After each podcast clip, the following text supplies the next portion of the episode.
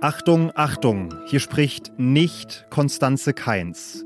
Das muss man ja diese Woche schon dazu sagen, nachdem die Kollegin Konstanze hier unglaubliche vier Frühfolgen am Stück weggearbeitet hat. Heute, am Samstag, den 11. Juni, darf ich dann aber auch mal wieder Janis Karmesin hier. Guten Morgen. Und in dieser Folge von Was jetzt prüfen wir, wie es eigentlich um die großen Vorhaben der Ampelkoalition steht, die sie im Koalitionsvertrag festgehalten hat. Denn der ist mittlerweile schon sechs Monate alt. Und ich spreche mit einem Kollegen in Kabul über die Lage eines Landes, das immer wieder droht vergessen zu werden. Los geht's aber mit den Nachrichten. Ich bin Matthias Peer. Guten Morgen. Russland versucht weiter, die besetzten Gebiete in der Ukraine enger an sich zu binden. In Teilen der Region Saporischia will das Land ab heute russische Pässe an die Bewohnerinnen und Bewohner aushändigen. Die Empfänger, die sollen dann als vollwertige Bürger Russlands betrachtet werden, hieß es. Der ukrainische Präsident Volodymyr Zelensky hat Russland unterdessen vorgeworfen, jede Stadt im Donbass zerstören zu wollen. Bei der Verteidigung sei die Ukraine auf die Lieferung weiterer Waffen aus dem Westen angewiesen. In die USA zu reisen ist bald wieder so einfach wie vor der Pandemie. Bereits ab morgen müssen Reisende vor ihrem Abflug keinen negativen Corona-Test mehr vorlegen. Das hat die Gesundheitsbehörde CDC mitgeteilt. Sie begründet die Lockerung damit, dass die Pandemie durch die weit verbreitete Impfung in eine neue Phase eingetreten ist. Das Risiko, schwer an Corona zu erkranken oder daran gar zu sterben, das sei gesunken, auch wegen besserer Behandlungsmöglichkeiten. Redaktionsschluss für diesen Podcast ist 5 Uhr.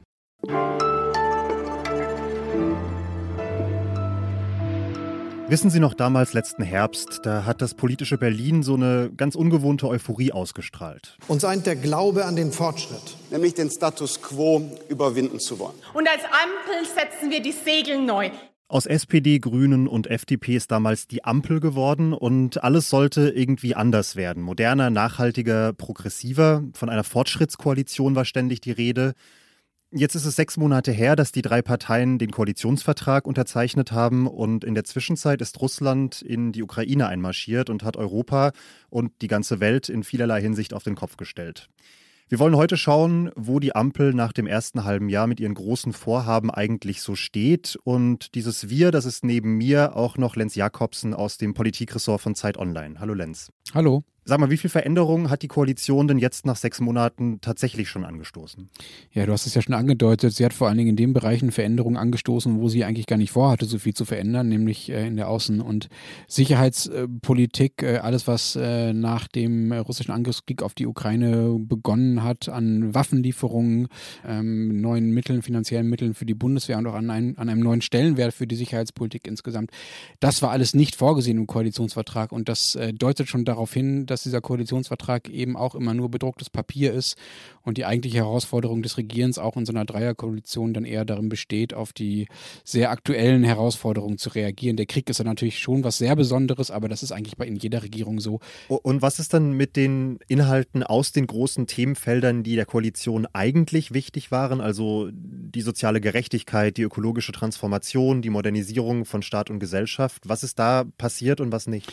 Also beim Klima, also bei der ökologischen ökologischen Transformation gab es durch äh, den Krieg natürlich eine Verlagerung, ähm, weil es jetzt auch um Energieunabhängigkeit geht, aber in Sachen Windkraft ähm, geht es einigermaßen voran. Also da äh, streitet sich der Wirtschaftsminister Robert Habeck ja gerade stark äh, mit den Bundesländern. In der sozialen Sicherheit gibt es auch ein paar Veränderungen. Also die Zuverdienstregelungen ähm, wurden angehoben. Das heißt halt, als Hartz-IV-Empfänger darf ich jetzt mehr nebenher verdienen. Ähm, der Mindestlohn wurde gerade erhöht. Das sind Projekte, die der SPD sehr wichtig waren, die man auch relativ leicht umsetzen konnte. Das sind einfache Beschlüsse Beschlüsse im Bundestag. Bei anderen Dingen, also sowas wie Kindergrundsicherung, die jetzt erstmal auf die lange Bank geschoben wurde, oder auch bei der Liberalisierung der Familienmodelle, wo teilweise sechs, sieben Ministerien beteiligt sind, da dauert es länger, da kommt man jetzt so gerade so ein bisschen in die Puschen, aber da ist man sicherlich noch nicht so weit, wie man ohne den Krieg äh, gewesen wäre. Und inwiefern würdest du sagen, lässt sich aus dieser Frage, welche Inhalte umgesetzt sind und welche nicht, auch etwas sagen über die Performance dieser einzelnen Parteien mit ihren ja doch sehr unterschiedlichen Profilen in dieser Koalition? Ja, man kann vor allen Dingen erkennen, worin sie sich einig sind und worin nicht. Denn die Dinge, wo sie sich nicht einig sind, ähm, da sind sie auch nicht besonders weit gekommen. Kleines Beispiel nur Migrationspolitik. Da hat man im Koalitionsvertrag versucht, den Eindruck zu erzeugen, dass man sich eigentlich einig sei und eigentlich äh, mehr Zuwanderung wolle für den Arbeitsmarkt und gleichzeitig humanitärere Bedingungen, aber gleichzeitig auch eine Rückführungsoffensive, äh, also mehr Abschiebung. Und da wurde schon deutlich, da gibt es dann auch Widersprüche und die führen dazu, dass man da noch nicht besonders äh, weit gekommen ist, auch kann man wieder auf den Krieg verweisen, weil man sich erst mit den ukrainischen Flüchtlingen in Deutschland beschäftigen musste. Aber in den Bereichen, in denen man sich nicht einig war, ist man nicht weit gekommen. Und dann glaube ich auch, dass es kein Zufall ist, dass es vor allen Dingen Projekte der FDP und der Grünen waren, die Aufmerksamkeit bekommen haben in den letzten Monaten und die auch schon weiter sind als äh, viele andere Projekte. FDP und Grüne müssen sich nun mal stärker profilieren, weil sie nicht Kanzler sind und äh, weil sie immer um Aufmerksamkeit äh, kämpfen müssen. Ähm, und äh, da sehe ich ein bisschen das Problem, dass die FDP natürlich natürlich für ihre Politik bisher nicht belohnt wurde. Die FDP ist trotz der Dinge, die sie bisher durchgesetzt hat, beispielsweise der Tankrabatt, ähm, in den Umfragen eher gesunken und hat Wahlen verloren. Ähm, und das könnte dazu führen, dass von diesem Koalitionsvertrag vielleicht in Zukunft die Dinge eher weniger oder noch langsamer umgesetzt werden, weil die FDP noch mehr darauf drängen muss, äh, sichtbar zu sein und sie vielleicht auch mal querzustellen, wenn sie sich davon beim Wähler was verspricht. Mal gucken, was die nächsten dreieinhalb Jahre noch bringt. Oh ja. Danke dir. Danke auch.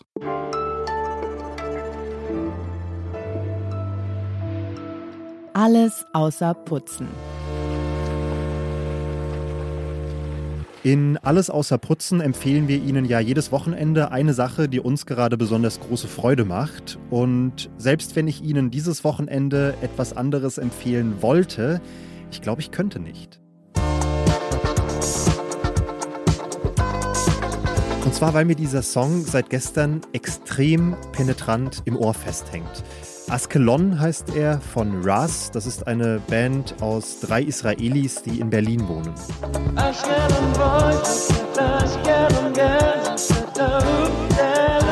Und ich glaube, das ist Musik, um das Fenster aufzumachen, in die Sonne zu blinzeln und einfach entspannt noch ein paar Sekunden zuzuhören.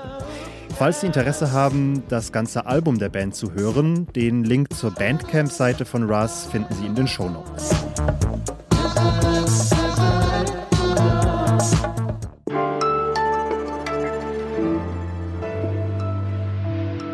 Von den Versprechungen, die die Taliban nach ihrer Machtübernahme in Afghanistan gemacht haben, ist unterm Strich nach einem Jahr relativ wenig übergeblieben.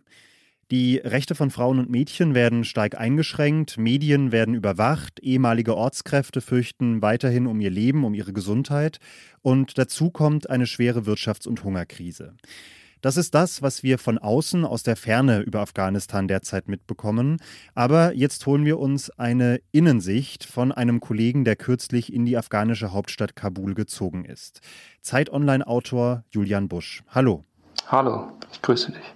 Julian, was für eine Stadt, was für ein Land hast du denn nach deinem Umzug vorgefunden? Also erstmal muss ich natürlich sagen, dass ich nur einen, einen zeitlich begrenzten Eindruck habe. Bin Anfang dieses Jahres nach Kabul gezogen und es ist ein sehr äh, tief zerrissenes Land. Die Wirtschaft liegt am Boden, ist ähm, kurz vor dem Kollaps. Die Armut ist im Land massiv gestiegen. Man sieht es überall auf den Straßen in Kabul. Vor den Bäckereien warten oft Frauen und Männer und ähm, Kinder, um für Brot zu betteln. Preise haben sich verdoppelt in den letzten neun Monaten, ähm, also zum Beispiel für Reis und Öl oder Benzin. Und auch wenn man jetzt in den Städten wie Kabul zum Beispiel oder anderen Provinzstädten wie, wie Herat oder Mazar Sharif der Alltag ganz normal weitergeht und man es ähm, direkt nicht sieht, ist es natürlich trotzdem so, dass ähm, mehr und mehr ein Klima der Angst oder der Willkür ähm, entstanden ist, das halt vor allem durch die Regierung der Taliban kommt, ähm, deren Politik sich in den letzten Monaten einfach immer weiter zugespitzt hat. Was sind die entscheidenden Ursachen für diese wirtschaftliche Not? Also man muss sagen, dass es vor allem eine Kaufkraftkrise ist und keine Hungerkrise. Also den Leuten fehlt schlicht das Geld, sich noch vielseitig zu ernähren. Die, die Märkte des Landes sind, sind voll, ähm, aber das Geld ist eben nicht mehr da. Und das kommt vor allem, also diese Wirtschaftskrise kommt vor allem durch Sanktionen, die im letzten Sommer nach der, der Machtübernahme der Taliban von den USA beziehungsweise dem Westen auferlegt worden sind. Ähm, der Bankenverkehr ist, ist lahmgelegt worden. Es gibt keine Transaktionen mehr ins Land hinein oder heraus. Der, der vorige Staatsapparat wurde zum großen Teil von, von westlichen ähm, Spendengeldern oder Hilfsgeldern finanziert. Äh, die gibt's jetzt nicht mehr. Und zudem wurde das komplette Staatskapital im Ausland ähm, von den USA eingefroren. Und das führt eben jetzt zu diesem, zu diesem rasanten Abstieg der Wirtschaft in Afghanistan.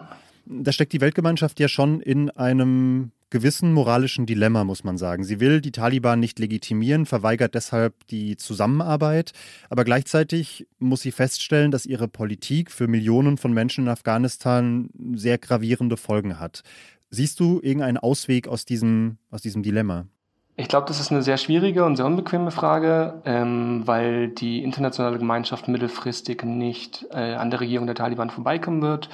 Und ich glaube, gerade wenn man das Leid im Land oder die Folgen der, der humanitären Katastrophe eindämmen will, eben noch stärker mit den Taliban zusammenarbeiten muss, aber gleichzeitig auch darauf achten muss, ähm, wohin das Geld fließt, an welche Hilfsorganisationen im Land es fließt, gerade auch weil die Taliban mehr und mehr versuchen, äh, den Geldfluss zu kontrollieren und zu entscheiden, wer welche Hilfsmittel erhält. Und dann kommt eben noch äh, ergänzend hinzu, dass ja auch den Taliban selbst ähm, viele Mittel fehlen. Also viele der Kämpfer, die, die beispielsweise äh, auf den Straßen in Kabul die Autos kontrollieren, haben, haben seit Monaten keinen keinen Lohn erhalten und gerade in den ländlichen Provinzen ähm, leiden auch die Taliban Hunger. Und was glaubst du, inwiefern könnte genau das, also die wirtschaftlich schlechte Situation selbst für, wie du sagst, die direkten Anhänger der Taliban, Inwiefern könnte das zu einer Gefahr für diese Taliban-Regierung werden? Ich glaube, dass es vor allem dann zu einem Problem werden könnte, wenn es sich damit kombiniert, dass den Taliban auch die Sicherheit im Land entgleitet. Also, dass es mehr Anschläge gibt, dass es wieder verstärkt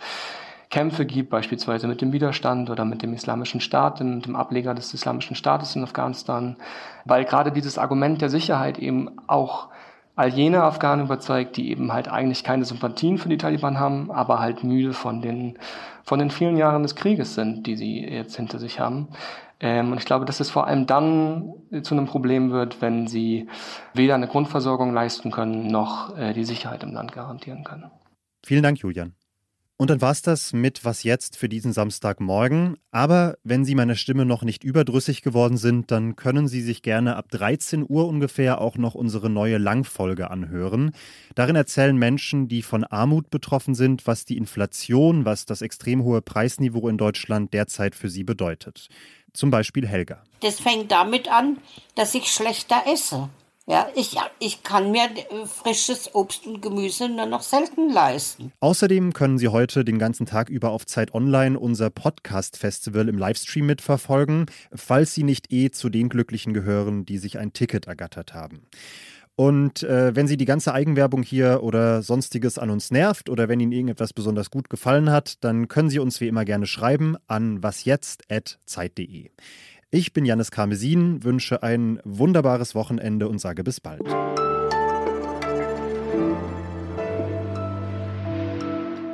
und du warst schon mal davor einfach so vor Ort gewesen für Recherchen? Oder? Nee, ich bin tatsächlich im Januar das erste Mal gekommen. Ich hatte eigentlich noch ein paar Wochen geplant und bin dann aber ähm, ja, mehr oder weniger hier geblieben. Bin noch mal kurz nach Deutschland und dann ähm, relativ straight wieder zurück.